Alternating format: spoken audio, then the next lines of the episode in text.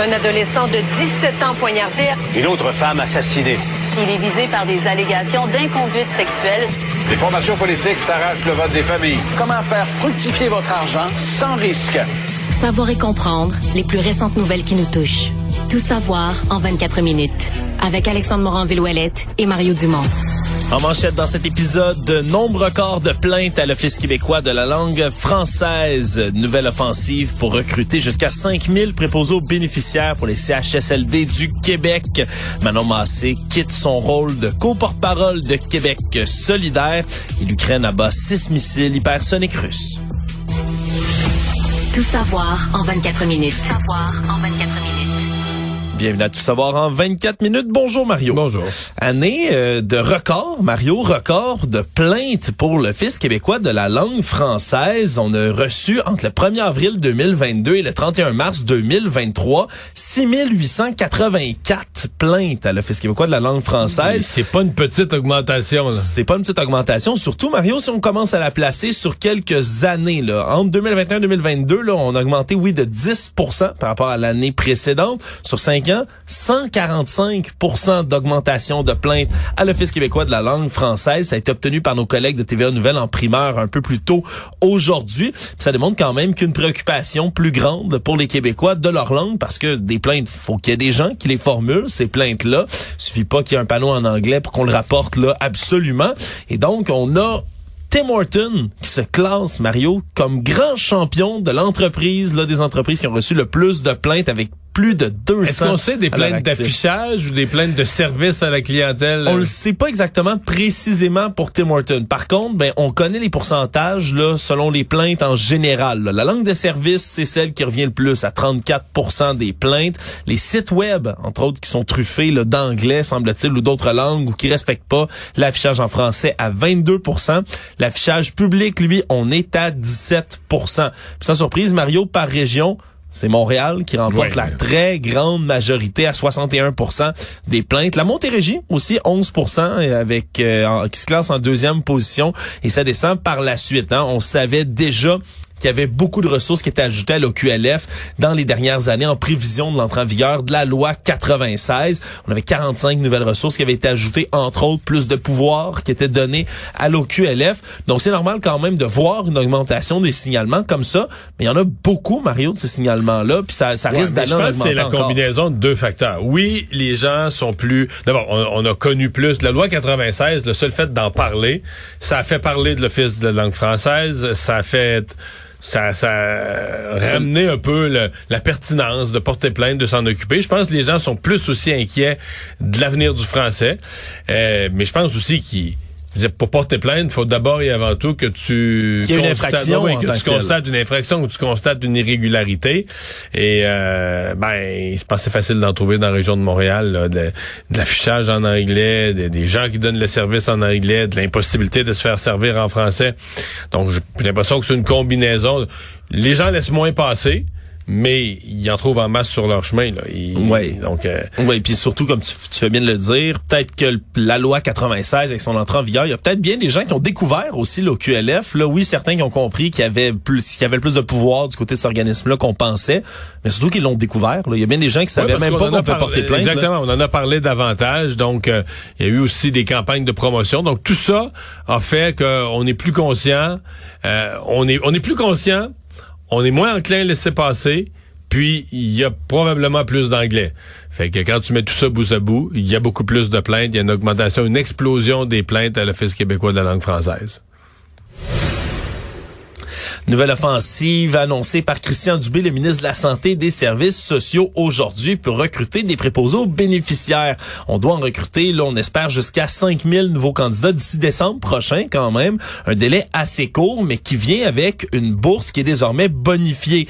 Avant, on parlait d'une bourse là qui était à 9200 dollars, qui monte maintenant jusqu'à 12 000 dollars pour ceux qui voudront s'inscrire. Et là, c'est une formation express de trois mois qui s'ouvre dès Et, maintenant. et le 12 000 de bourse, ça ne compte pas. Tu pourrais encore, tu pourrais encore, pardon, accroître tes revenus parce que la personne a le droit de travailler. Donc, une personne, d'exemple, qui veut, pendant qu'elle suit son cours, pour prendre l'expérience en parallèle, travailler dans un CHSLD, Oui. ben, elle va pouvoir le faire et va être rémunérée en de plus. Donc, tu pourrais avoir la bourse, plus un emploi Et il y a pendant une- que tu fais ta formation. Et il y a une prime à l'obtention du diplôme de 4000 dollars aussi qui est prévue autour de tout ça. Donc plein d'incitatifs financiers qui sont annoncés comme ça pour faire venir d'autres gens là, pour venir prêter main forte dans les centres d'hébergement de soins de longue durée, les CHSLD et les maisons pour aînés parce qu'on estime qu'il manque en ce moment dans le réseau 11 346 préopposés aux bénéficiaires dans le réseau de la santé. En 2027, là, avec le vieillissement de la population, on parle de 15 000 professionnels là, qui seraient manquants. Donc, ce 5 000-là, on espère l'atteindre, qui viennent aider déjà les 10 000 préposés aux bénéficiaires qu'on avait recrutés pendant la pandémie. On s'en souviendra en mai 2020, pleine crise de COVID, c'est ce qu'on avait annoncé. Parce qu'à ce moment-là, là, les CHSLD, on se souvient de l'horreur de certains endroits, des, des, effectifs qui étaient complètement débordés, de la maladie qui emportait toutes sortes de personnes aussi, et dans l'établissement et dans le personnel qui étaient obligés de se mettre sur la touche. Et là, on dit que d'ailleurs, Mais ça, ju- juste sur ceux de la dernière fois, moi, j'ai trouvé quand même que le taux de rétention était vraiment excellent. 79% Ouais, moi j'avais l'impression qu'il y en avait beaucoup qui avaient quitté, puis c'est un peu ce qui avait été véhiculé sur la place publique, puis toutes sortes de problèmes, puis que la paye, il y en a la, la paye avait pas été versée de la manière ou les primes n'avaient pas été versées de la manière que ça avait été promis. Donc on avait beaucoup parlé de déception, laissant laissant sous-entendre qu'il y en a beaucoup qui étaient partis, mais un taux de un taux de rétention de 80% ou presque 80% moi je trouve que c'est excellent là, sur l'ensemble des, des préposés qu'on a recrutés. Sur les 10 000, c'est simple, c'est soit c'est 7 900 qui sont restés quand même, mais on a Ben, encore des très besoins. très bon là. Oui, absolument, absolument. On a- Très bon taux de rétention. Donc, ça démontre que le programme a, eu, a porté ses fruits. Et là, d'avoir le même programme, mais bonifié encore plus, l'objectif de 5000 personnes, c'est raisonnable, Ben, Mario? C'est-à-dire que l'objectif de 5000 personnes, euh, pas- si tu regardes ça aujourd'hui, tu peux avoir l'impression que la nouvelle est pas logique, parce que tu dis, le ministre lui-même, il avoue qu'il en manque 11 000, Bon, puis il en on forme a recruté 5 000.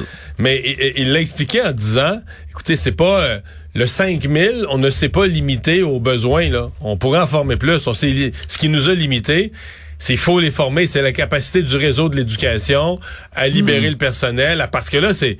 C'est express comme formation en trois mois, ça express, va en vite. trois là. mois. On part le 7 août. Donc, les gens qui veulent s'inscrire, les gens qui nous entendent présentement, qui seraient intéressés, les groupes vont partir le 7 août. Donc là, il faut que tu partes des groupes, formation accélérée de 12 semaines. Donc, il faut que tu ailles les formateurs, les classes. Elle est là, la limite. Une fois ça dit, le ministre laisse clairement entendre que on pourra en partir d'autres groupes là, euh, Hmm. l'année prochaine ou même dans la- les saisons suivantes.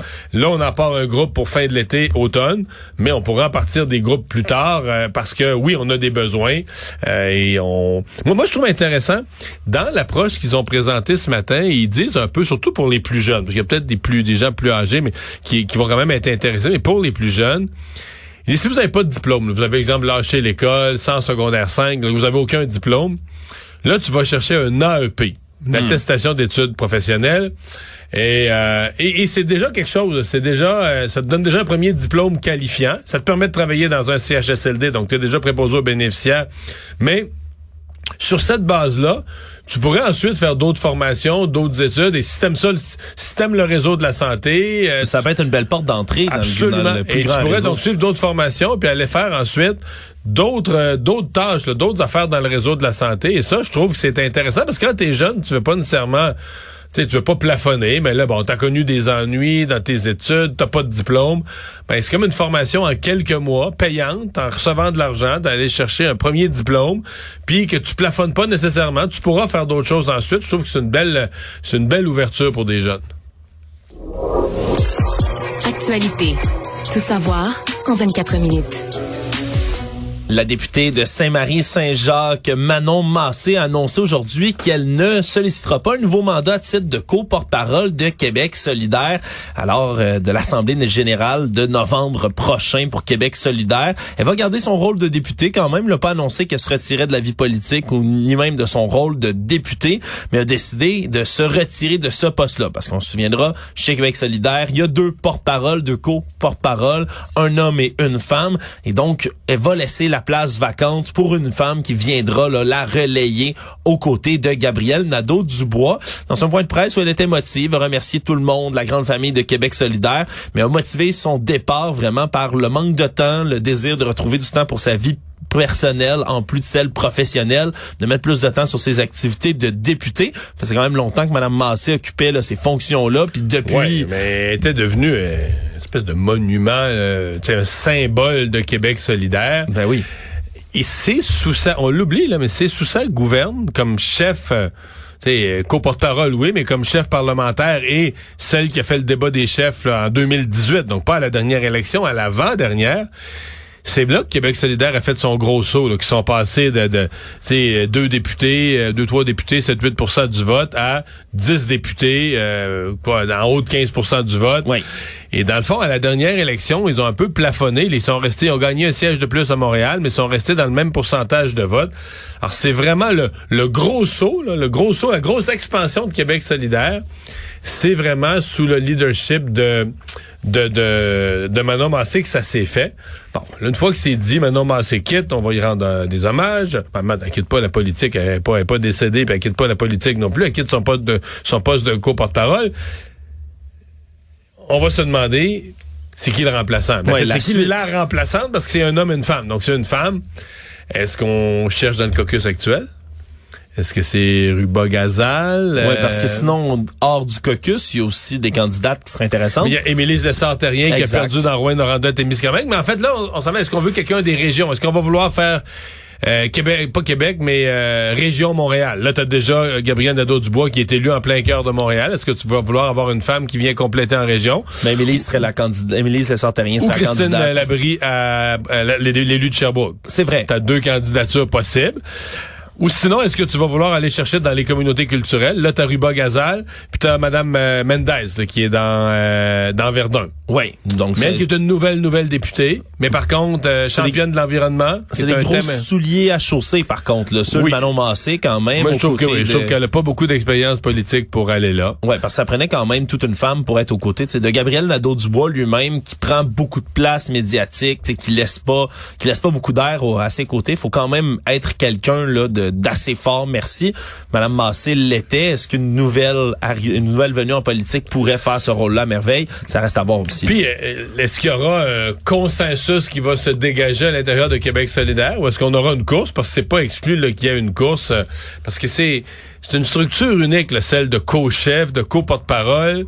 Puis là, il y en a toujours un qui finit par être le vrai chef, puis l'autre pas, parce que, je veux dire, au débat des chefs, il n'y a pas deux lutrins pour Québec solidaire, mais il y en a un qui finit, même si eux veulent dire en écho porte-parole, c'est égal, c'est pas vrai. Il y en a un qui est chef parlementaire, il y en a un qui est le chef à l'Assemblée nationale, celui-là s'en va au débat des chefs, veut dire, devient le porte-parole principal en campagne électorale, puis le public finit par retenir, tu sais, le public il aime bien ça, les porte-parole, mais le public finit par retenir, c'est qui le chef, là? Le présentement aux dernières élections, c'était Gabriel Nadeau-Dubois. Dans l'esprit des gens, c'est lui le chef. Mais euh, à suivre, un moment, moment important là, quand même, un virage important pour l'avenir de Québec solidaire. Aujourd'hui, une annonce côté sécurité publique par François Bonnardel, le ministre justement de la sécurité publique, qui donne une enveloppe de 7,5 millions de dollars pour créer une nouvelle escouade, escouade au renseignement criminel, vraiment pour passer en deuxième vitesse du côté des services de police, notamment pour contrer la violence à par arme à feu. On va l'appeler l'escouade intégrée du renseignement contre la violence armée. C'est une première au Québec aussi d'avoir ce genre d'escouade-là qui, oui, là, va être entre autres, de ressources qui sont issues de la Sûreté du Québec, mais aussi des services de police de Laval, de Montréal, de Longueuil.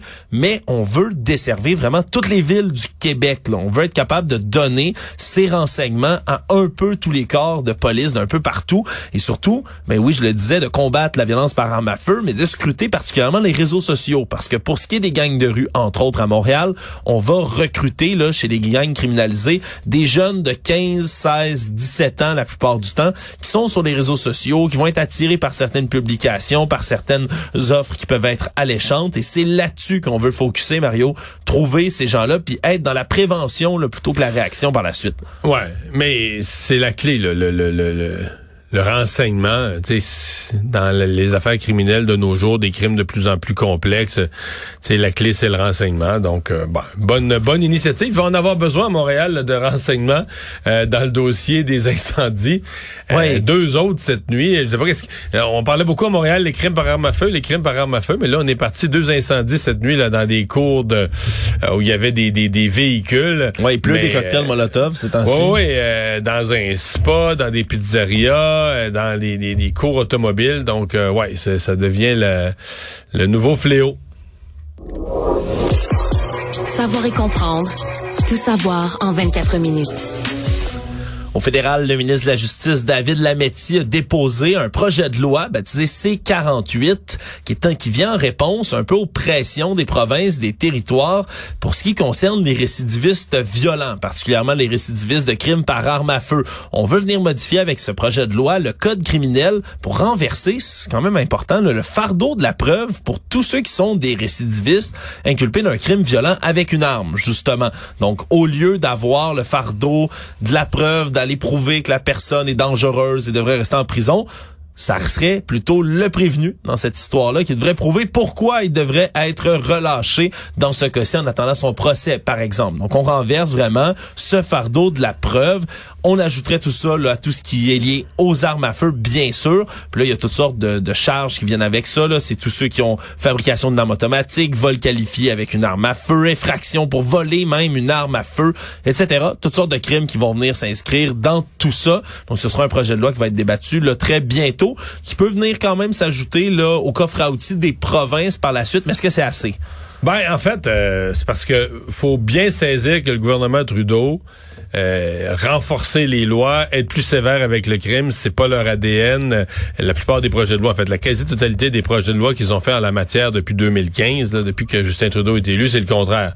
Ils ont enlevé des peines minimales, ils ont assoupli des peines, et là, ils étaient vraiment poussés euh, par les corps de police, oui, par les provinces, mais aussi par les corps de police eux-mêmes qui disaient, il y a eu, euh, on avait eu un gros exemple dans l'Ouest canadien, entre autres, de quelqu'un qui était justement là, libéré en attente de son procès et qui a assassiné, je pense, une femme et sa fille euh, très, très violemment. Donc là, évidemment, le public se demandait, mais comment ça, cet individu-là est remis en liberté? Il a déjà commis un crime violent. Puis là, il est remis en liberté en attente de son procès, mais les avocats nous disent toujours le principe général, c'est la présomption d'innocence. Oui. Donc, étant présumé innocent, en attente de ton procès, il n'y a pas de raison de te garder en dedans. C'est ça, t'es pas condamné. Mais non. Mais les deux conditions euh, simples qu'on nous a expliquées, c'est que on te garde en dedans si on pense que tu te présenteras pas. première chose, si on pense que tu te présenteras pas, que tu es un fuyard, que tu pourrais quitter le pays, que tu te présenteras pas au procès. Donc la justice sera plus capable de te retrouver. Là. Tu vas aller te cacher dans le bois. Si on a des raisons de penser ça, d'ailleurs c'est pour ça qu'on prend une caution. Oui. Souvent qu'on va prendre le passeport de la personne, on va saisir son passeport, on va demander un gros montant d'argent pour dire, regarde, il y a un incitatif. Euh, à revenir, bien sûr. S'il y a des dizaines de milliers de dollars en caution, il y a un incitatif à revenir pour chercher sa caution. Mais L'autre chose, c'est si on pense que tu es un danger pour la société. Si tu as commis un crime si grave, si violent, que ta personnalité, ou peu importe, on pense que tu pourrais être une menace pour la société. Et c'est là la zone grise. Qu'est-ce qu'une menace pour la société? À certaines Le degré de dangerosité, de récidive. Puis, moi, je trouve que là-dessus, des fois, on est euh, on est vite à relâcher. C'est le principe général. Hein, on relâche, on relâche, on relâche. Euh, on l'a vu aussi avec des libérations conditionnelles trop vite qui ont euh, qui ont mal tourné, qui ont amené les gens à commettre d'autres crimes. Parce que quand tu commets un autre crime, c'est une autre victime. Donc c'est une, moi je trouve que c'est une bonne mesure, mais une mesure où le gouvernement Trudeau a été comme un peu poussé de force. Toi, en politique, Mario, est-ce que tu dépensais beaucoup pour tes vêtements, vestons, souliers, pantalons? Ben, euh, j'ai jamais dépensé beaucoup pour mes vêtements, mais des fois, t'as pas le choix. Ben, toi, pour un débat des chefs, ça prend un bel habit, là. Mais, tout ça, ça sortait de ta poche? Oui, ben non, mais c'est-à-dire que les euh, les euh, les élus ont pas de budget, ça existe pas, là. Les élus ont pas de budget euh, habillement, là. Ben, heureusement, dans ce cas-ci, que le poste de gouverneur général n'est pas élu, Mario, parce que eux, les chanceuses et chanceux qui ont occupé ce poste-là ben, peuvent faire rembourser leurs vêtements. C'est ce qu'on apprend aux réponses là, du, des questions du député Mais ça conservateur. avait jamais été dit, vraiment. Euh, Ouais, ben- budget d'habillement du gouverneur général. On avait un voyage. euh, tranche bon, de lime à 1000 dollars. oui, on avait, avion. oui, il y en a beaucoup qui ont, il y a beaucoup des dépenses des gouverneurs généraux, particulièrement de Mary Simon, là, qui avaient retenu beaucoup l'attention, là, pour être des dépenses assez élevées. Mais ce qu'on apprend, là, aux questions, justement, du député conservateur aujourd'hui, c'est que depuis septembre 2017, là, entre septembre 2017 et juillet 2020, là, donc même pas jusqu'à aujourd'hui, sur un peu moins de trois ans, ben, Julie Payette, qui était la prédécesseur de Mme Simon, elle a dépensé 55 747 dollars de vêtements qui ont été remboursés. Mary Simon, déjà dans son mandat, à 37 056 dollars de frais d'habillement. là. Donc, on est à 92 800 au total là, de linge qui a été remboursé comme ça. Et sur les 10 pages là, qui, ont- qui déclinent toutes ces dépenses, Mais c'est on- quand même une transparence absolue. On a le prix à scène près de chaque robe. Ben oui, on a payé du côté de Mme Payette, par exemple, une robe en velours noir doublée de soie, 3000 dollars en mai 2018, des ensembles sur mesure à 2470 dollars en 2020. Madame Simon avait, elle, une tenue à 1250 dollars, une tunique de soie rouge ornée de broderie, 2432 dollars pour une robe et un veston de broderie perlée également. Bref, c'est beaucoup euh, d'argent, encore une fois, qui est dépensé là, par les représentants de la monarchie ici au Canada. Mais Madame Simon avait une excuse, Mario, Oui. cette fois-ci, parce qu'on se souviendra, pour l'avion, les tranches de lime à 1000 pièces, ça c'était l'aviation royale qui avait C'est de la dépensé faute de l'armée. C'est de la faute de l'armée, c'est eux qui étaient en charge de tout ça, c'est pas elle qui avait exigé des omelettes très très chères à 300 dollars dans l'avion. Par contre, pour, le, pour ce qui est des vêtements, son bureau indiquait que lorsqu'elle s'était retirée de la vie publique avant de devenir gouverneur général, ben, Mme Simon a donné tous ses vêtements professionnels, toutes ses tenues de soirée, tous ses souliers à des organismes caritatifs qui aident les femmes à entrer sur le marché du travail. Merci, c'est beau. Mais elle a fait une bonne action et là maintenant, ben, c'est pour ça Elle qu'elle est contribue. victime de sa bonne action. Il faut qu'elle se rachète des beaux kits. Et c'est aux contribuables de payer les nouveaux kits qu'elle va s'acheter, Mario. Et donc, euh, mais euh, est-ce qu'on sait même, est-ce que y a-tu un encadrement, une limite, y a-tu un budget voté précis d'habillement? C'est pas clair. là. On a juste des factures dans le fond. On, On sait a- comment ça a coûté, mais On a juste des factures, Mario. On va, on va se poser encore bien des questions. Tout ça jusqu'aux prochaines factures qui vont nous arriver. Prochaine fois, qu'est-ce que ça va être? J'ai bien hâte de voir. Économie. Le groupe BMTC a choisi de poursuivre son expansion avec une seule de ses bannières parce qu'il y avait Bro et Martineau, il y avait Tanguay et finalement c'est Bro et Martineau qui va euh, peu à peu disparaître pour être remplacé par l'enseigne Tanguay, 11 magasins dans l'ouest du Québec, particulièrement à Montréal, Sherbrooke, Gatineau maintenant, mais qui vont s'appeler Tanguay, qui vont rejoindre donc l'entreprise qui a été fondée en 1961. Puis on parle quand même de grosses rénovations, on veut changer l'expérience magasin. Non, on dit que dès samedi, tout va être euh, dès samedi, toutes les bannières, tout va être rénové, changé, réaffiché. euh, Puis c'est rapide, tout ça, Mario, dès, super dès rapide. samedi, c'est extrêmement rapide, plus rapide que bien des travaux. Ils changent aussi à leur Montréal. bannière euh, de meubles à bon prix. Là. Les Economax, euh, ça disparaît. Liquide à meubles Economax. Exact, ça devient désormais Tanguay l'entrepôt. Donc, donc on- tout est tangué. Tout est en game maintenant. Là, on veut vraiment recentrer, là, surtout dans la en marge du, du commerce électronique, là, puis des achats en ligne. On veut que ce soit plus facile là, de se diriger vers une seule bannière. Non, il y a une logique. A C'est juste que traditionnellement, on, on s'est fait dire, euh, par, puis des fois même par des commerçants de Québec, pense à Ashton. Ça m'a des gens Oui. disaient pourquoi Ashton ça vient pas à Montréal? Puis Ashton Leblond lui-même a toujours dit moi j'ai peur du marché montréalais, un nom qui arrive de Québec, là, comme Ashton, quelque chose qui est connu, qui est identifié à Québec. Ça rentre pas à Montréal, ou ça sera pas accepté par les Montréalais, ou ça va être vu de travers par les Montréalais. Alors là, Tanguay, c'est vraiment, ça vient de l'Est du Québec. C'est, une famille de l'Est du Québec, de Québec. Les Tanguay, ça appartient à Québec. Puis ça, il y a un au Saguenay, puis un à Rimouski, puis un à Rivière-du-Loup. T'es vraiment Tanguay, Est du Québec. Oui. Est-ce que ça va bien rentrer à, à Montréal? Eux ont l'air tout à fait confiants que oui. Là. Oui, ça reste à voir, Mario, mais quand même. Moi, je, pense que c'est possible. Je pense on- que c'est tout à fait possible. Je pense pas, je dis en tant que Montréalais, mais on snobera pas les Tanguay là d'ici. Inquiétez-vous pas à Montréal. On les accueille à bras ouverts. Le monde. L'Ukraine a affirmé avoir abattu dans la nuit d'hier à aujourd'hui six missiles hypersoniques russes Kinjal lors d'une attaque nocturne, alors qu'il y avait eu également un grand nombre de missiles de croisière, de missiles antiaériens, des missiles balistiques, des drones de fabrication iranienne. Bref, toute une attaque contre la capitale de Kiev et ses environs. Et ce qui est intéressant, Mario, là-dedans, parce que c'est pas la première fois où il y a des missiles qui sont tirés dans ce conflit-là, on s'entend, c'est que les missiles hypersoniques russes Kinjal, c'est censé être les armes invincibles. ça, c'est pas mes mots, c'est ceux du président russe Vladimir Poutine. Les armes invincibles de l'armée russe, des missiles qui vont tellement vite que tous les systèmes antiaériens, habituellement, ont de la misère à les cibler. Sauf que, semble-t-il que le système antiaérien américain Patriot, qui a été livré au mois d'avril à l'Ukraine, ben, semble-t-il, a très bien fonctionné et on s'est félicité toute la journée là, du côté des Ukrainiens. C'était tout un spectacle dans le ciel. Mario, là, ça, ça vaut la peine d'aller voir les images. Là. On l'a vu souvent en action, le système Patriot, parce que il y a un système similaire, entre autres, en Israël, qui intercepte des roquettes qui sont tirées depuis la Palestine depuis longtemps. Mais c'est impressionnant dans un ciel nocturne. C'est vraiment comme des traînées de lumière là, en plein ciel. C'est impressionnant, terrifiant aussi à voir, bien évidemment, parce que c'est un terrible conflit. Puis il y a des gens, tous ces missiles-là, qui pourraient les recevoir en plein, en plein visage. Mais bon, pour l'instant, semble-t-il que le système a duré, même si le système Patriot lui-même aurait été un peu endommagé. C'est après que c'est après que l'Ukraine, en fin de semaine, dit avoir rabattu. Puis des images qui circulent. Euh, quatre, euh, deux avions, deux hélicoptères, donc quatre euh, engins volants de l'aviation russe c'est pas confirmé. La, Russie a jamais confirmé avoir fait abattre ces, équipements-là, mais l'Ukraine le prétend. On a vu les images, ça a circulé, ça fait le tour du monde. Donc, il semble y avoir là, du côté des équipements ukrainiens euh, des, euh, des nouvelles avancées contre les attaques de l'air par les Russes. Résumer l'actualité en 24 minutes, c'est mission accomplie.